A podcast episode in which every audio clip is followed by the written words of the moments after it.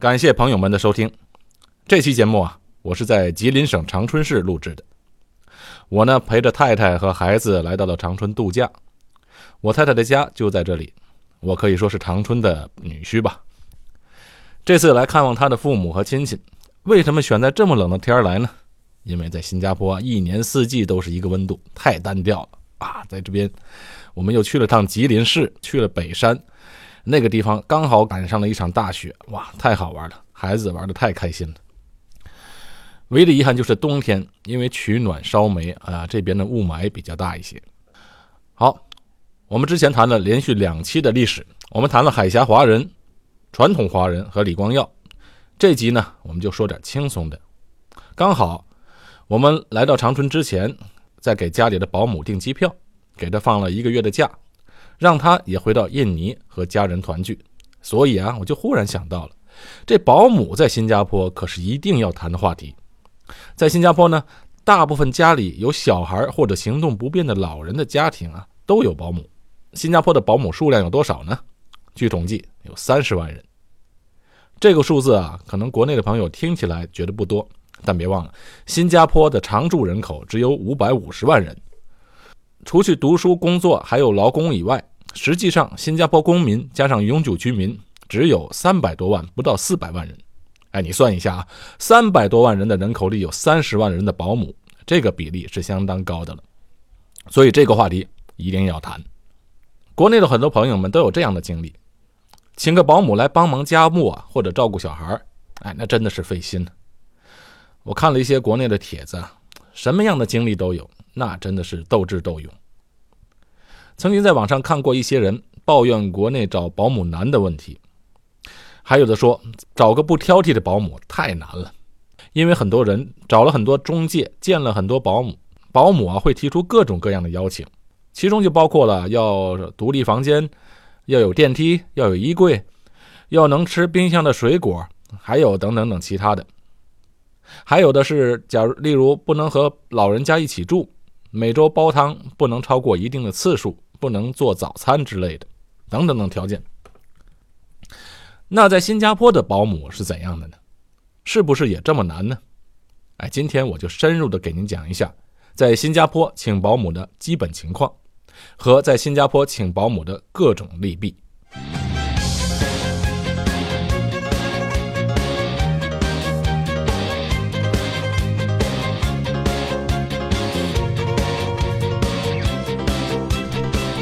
在谈保姆之前啊，我们先来了解一下保姆这个称呼是怎么来的。我们国内的人管这个家政人员啊叫保姆，在新加坡吧没有保姆这个词儿。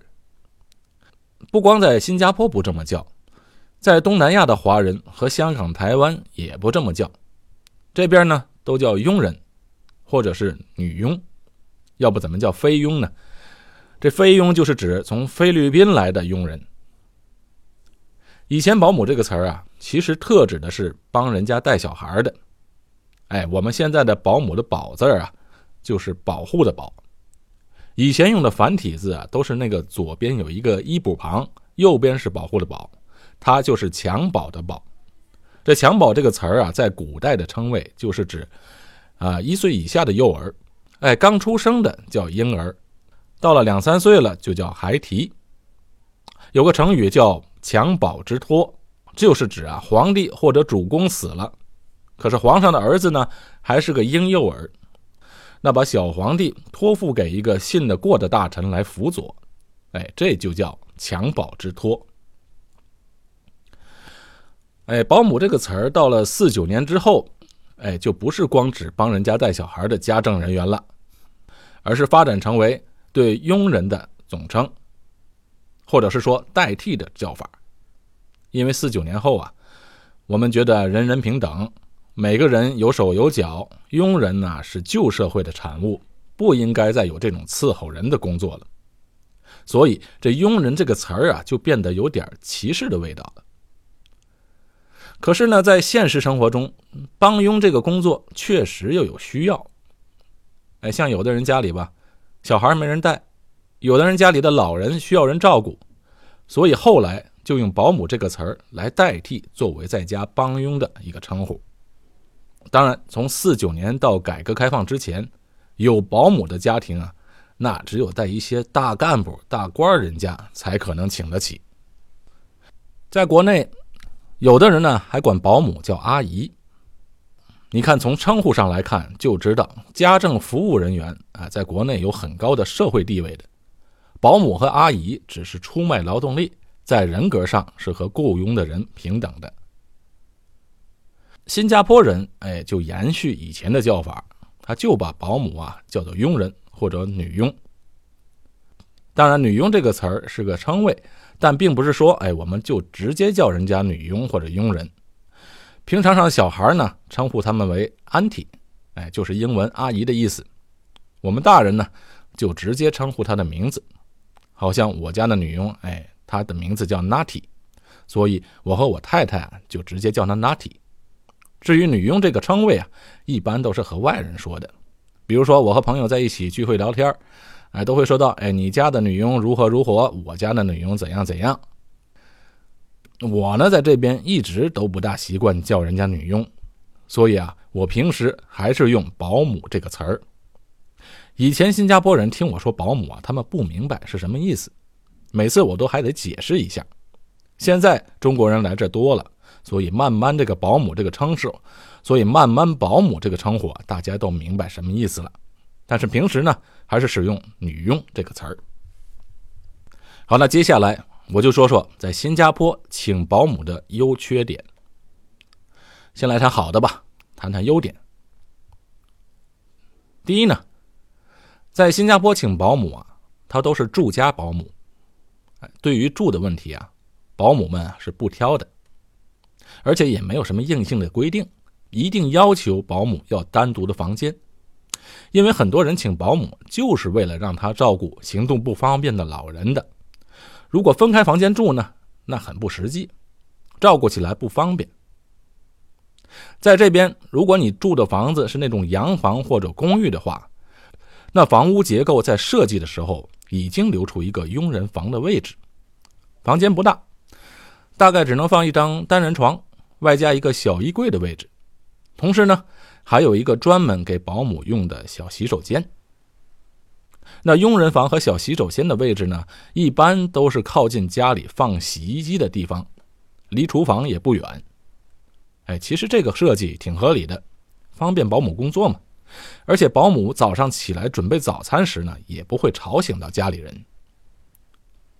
一般上一个标准的三房两厅的公寓，哎，都是有三个洗手间，一间呢就是在主人房间里的套间另外还有一个洗手间在客厅的附近，再有就是这个保姆的洗手间了，哎，再加上厨房和储藏室，这就是一个标准公寓的设计。如果是住的祖屋呢？新加坡人百分之八十都住在祖屋里的，祖屋在设计上面啊没有留出佣人房的位置，只有两个洗手间，一个储藏室，没有那个小的给女佣设计的小洗手间，也没有佣人房。所以上一般，如果有孩子的家庭，保姆啊都是跟孩子住一个房间的。好像我家里吧，Natty 呢就是和我女儿住一间房，儿子呢住在另外一间房间。当然，每个家庭情况不一样，有的呢还把保姆啊就安排在书房里住，有的呢家里人口多的呢，保姆就直接睡在客厅里。在新加坡请保姆，第二个优点就是呢。这边的保姆啊，在工作上有很多的规矩，因为附近的一些国家啊，比如印度尼西亚和菲律宾，它都是传统上在保姆行业上有几十年、上百年的传统了，所以这个行业中啊，对保姆的要求比较多，有很多的规矩，而这些规矩啊，基本上都在保姆出国前就已经被当地的女佣介绍所培训好了。这些规矩吧，比如说，保姆在家里。呃，就说雇主吧，在雇主的家里吧，保姆是不能和雇主坐在一个桌子上吃饭的。通常保姆做好饭了，把碗碟什么的摆放好之后，保姆呢就在厨房里等着。当家里人吃完饭后，把碗碟收拾好、洗刷完毕，才回去吃饭。有一些家庭呢，也让保姆和自己的家人一起用餐，好像我们家饭做好了就一起吃嘛。不过，一般上他们都是坐在厨房里的椅子或者板凳上吃饭的，他绝对不会坐在餐桌上吃饭。你让他来，他也不来。不要说坐在餐桌上了，平时保姆啊也从来不会坐在家里沙发的。哎，他们都非常的自觉，或者说呢，女佣介绍所啊都是严格培训的，所以他们从来不坐沙发，也从来不会去看电视，除非啊你让他去看电视，他才看，不然他绝对不会去自己去看的。还有一些小规矩是，比如吃用的东西，他事先都要问过雇主，才会自己去拿吃的拿用的。那有一些。必要的吃用的东西呢，他会自己去买。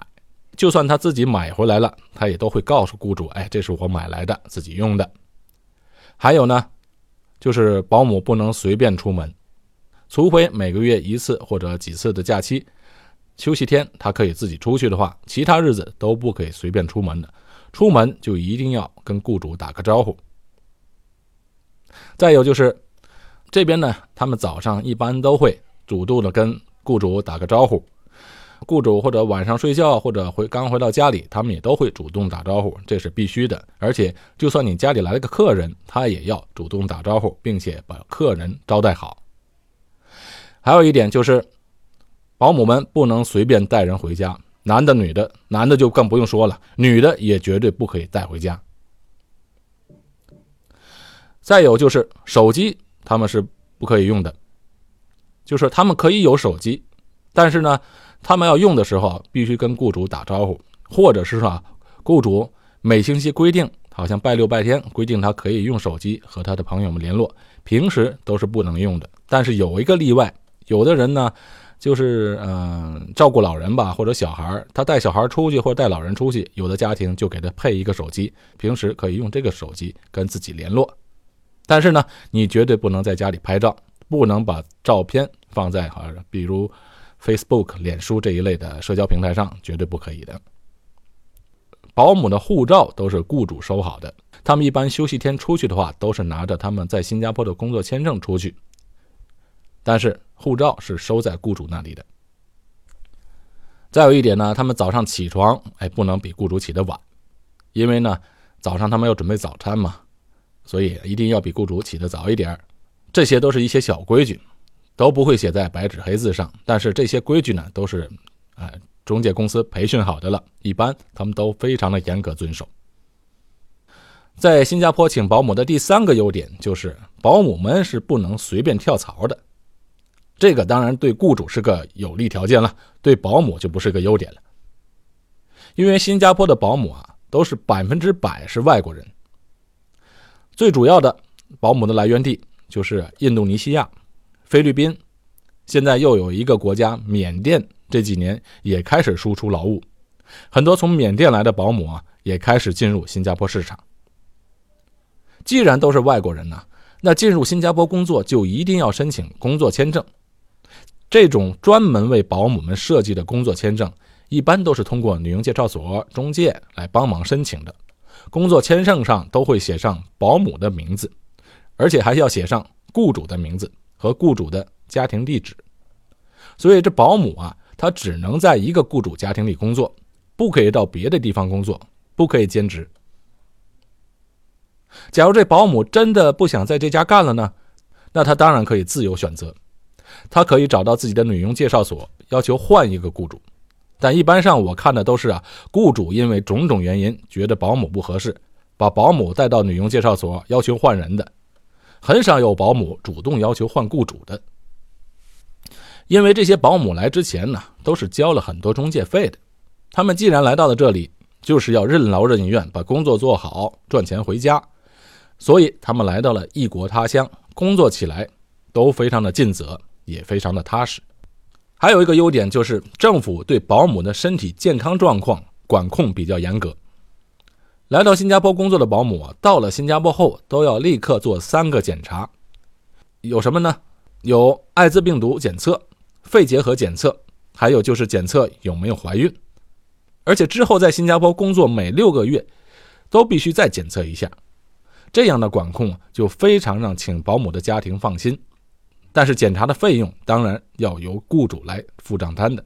但检测是强制性的，必须要按时检查。第五点就是保姆的工作时间和假期。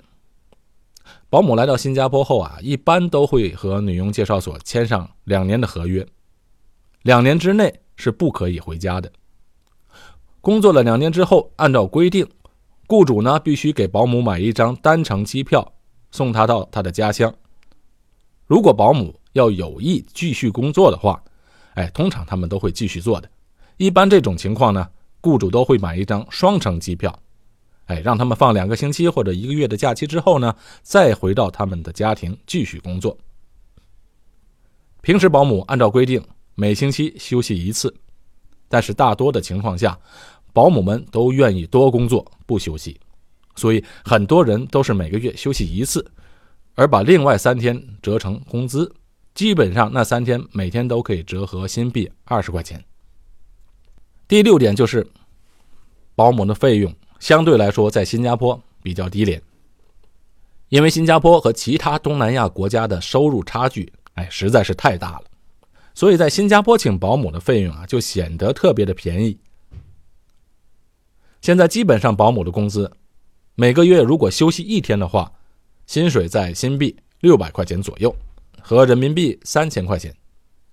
三千块钱，我知道在很多的国内大城市请保姆是不够的。所以在这一点上，对新加坡人来说确实是个福利。我就认识两个朋友，哎，在新加坡定居下来后，有英国、美国的公司想要聘请他们到那边工作，也可以移民到英美，但是他们的太太就坚决的反对。哎，你想，他们就说了，到了美国、英国，普通人是绝对请不起保姆的。请得起的保姆的家庭，那都不是一个小富的家庭，必须是要大富大贵的经济实力的家庭才能请得起。在那边，如果请一个每天工作十多个小时，每月休息一天，还要住在家里，按照当地每小时最低工资来算的话，起码要八千美金。因为在新加坡，它是没有最低工资的，只要你双方都同意的情况下，政府是不管你工资多少的。但是在欧美肯定是不行了，除了要算最低工资，每天超出八小时的工作还要加倍给工资，周末还要再加三倍。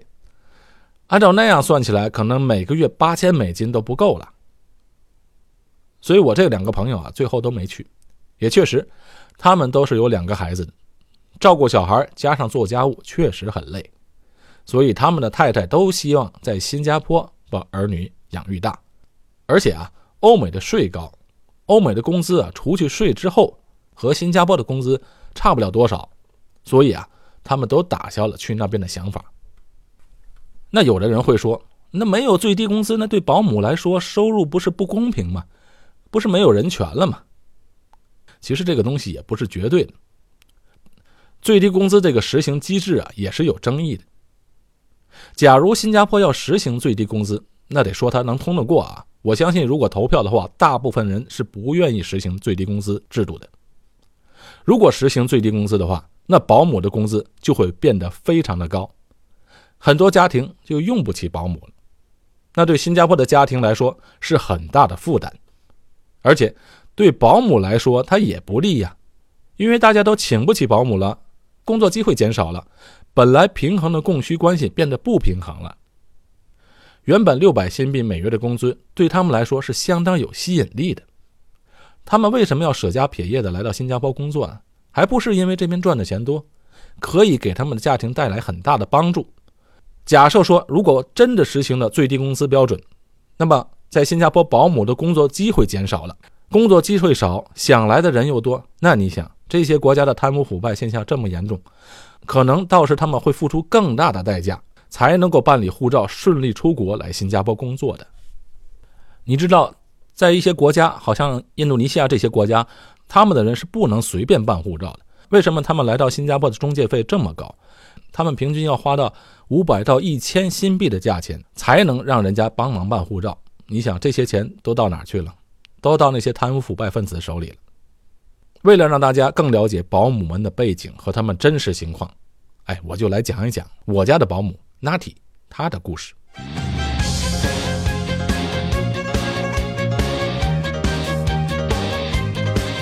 我家这个保姆 Natty 的经历是很坎坷的。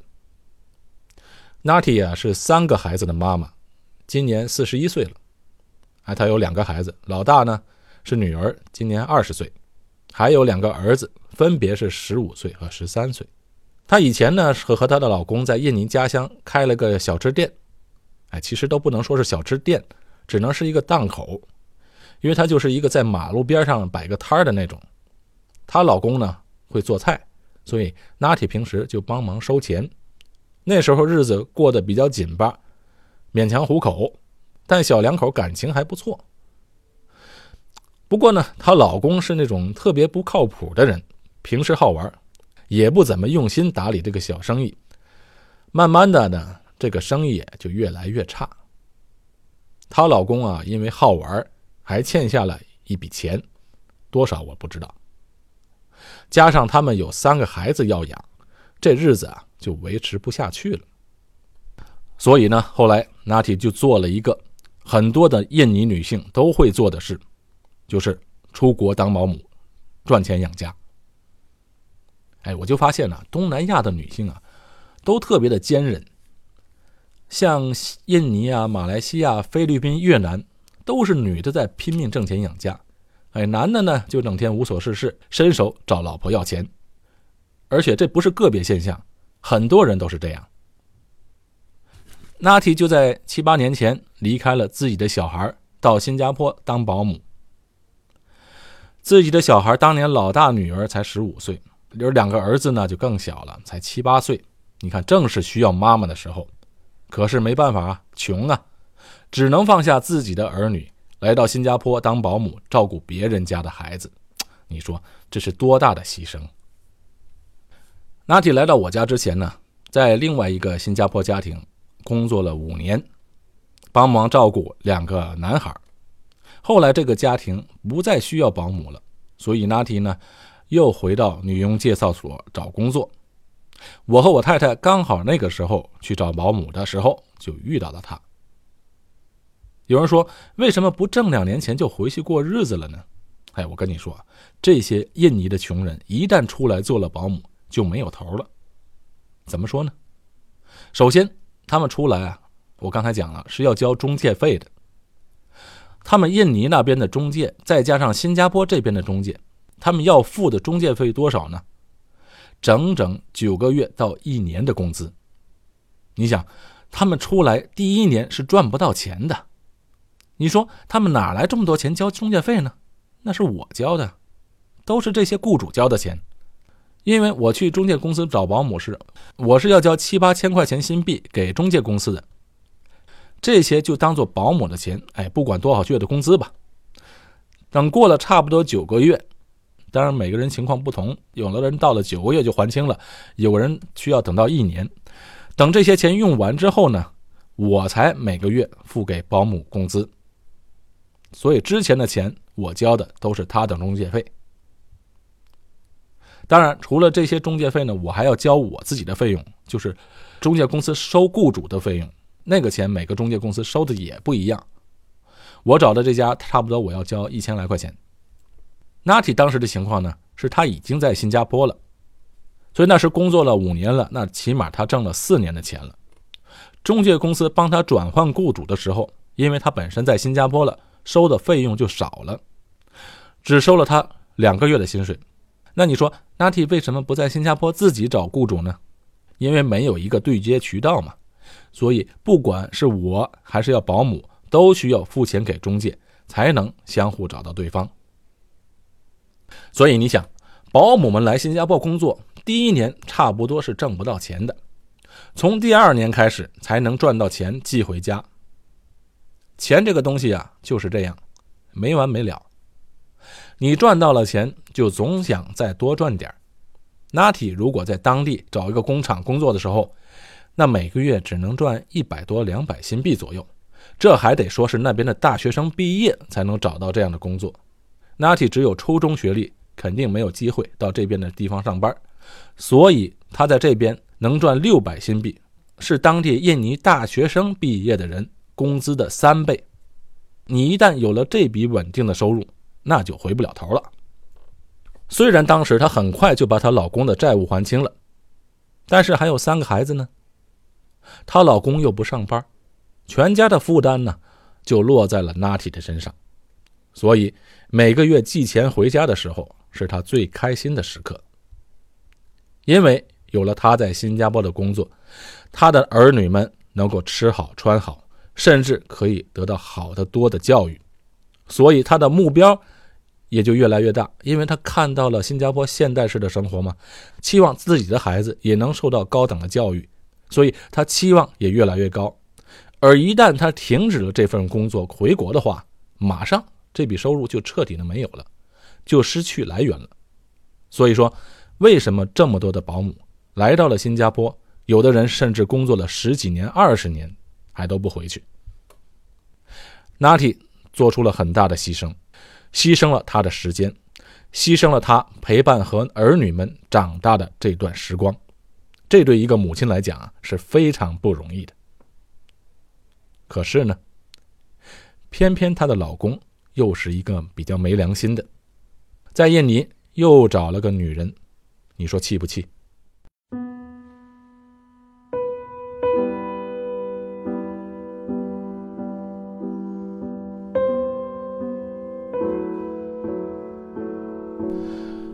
？Natty 在外面打工，替她老公还债，而且还把钱全部寄回到老家养儿育女。她老公倒好，拿着钱去找别的女人。这印尼也是，它的法律规定呢，因为印尼是穆斯林国家，他们法律允许男的最多能娶四个老婆，所以她老公打电话来就和 Natty 说：“哎，他要再娶一个。”这可就伤透了 Natty 的心了。那你说，这些印尼的妇女就没有权利说不吗？哎，还真有，只能说在一定程度上有。这就是法律规定，男人可以娶四个老婆，但条件是必须得到大老婆的同意。哎，Natty 还是比较有个性的，她坚决不同意。那她老公就说了：“那你不同意，我们俩就离婚吧。”Natty 的老公宁可离了婚，也要和别人过，所以 Natty 就和他离婚了。可是三个孩子，她老公是不要的，于是这抚养孩子事情啊，就落在了 Natty 一个人的头上。哎，其实本来也是她一个人养的。更加狗血的是啊，她老公离婚几年后啊，还死了。嘿，你说巧不巧？这报应来的也太早了，得病死了。就前几个月啊，Natty 在我家的时候，接到了电话，说她前夫死了，她呢还为此伤心了好几天。我就说了，你是不是要回去看一看呀？哎，他说不用了，人家离婚后啊，和别的女人也有了孩子，娜迪回去也没有个身份，她回去干嘛呀？哎，这就是真实的发生在我身边的一个保姆的故事。每个保姆啊都有一个故事。哎，前几天报纸还刊登了一个保姆的故事。这个保姆啊，在她女儿两岁的时候就来到了新加坡工作，这一做啊就是二十年。他的女儿现在二十二岁了。这个保姆在他所工作的家庭啊，也有一个小男孩，而且和他女儿是同岁，所以这个保姆等于是在新加坡含辛茹苦的把这个小男孩带大，每个月寄钱抚养在家乡的女儿。可是呢，这个男孩对他来说啊，要比他本身亲生的女儿要亲得多，毕竟女儿离得远，又见不到面，而这个雇主家的儿子。才是他真正每天悉心照料长大成人的。很令人唏嘘的是啊，这个保姆啊，刚刚被查出患上了癌症，而且是晚期，医生说最多还剩下哎三四个月的生命。听到了这个消息啊，这个二十二岁的新加坡男孩非常的伤心，可以说这个保姆啊就是他最亲的亲人了。那你说只剩下几个月的生命了？保姆啊就想回家，至少死也要死在家乡里，在印尼的家乡能度过自己余下的生命。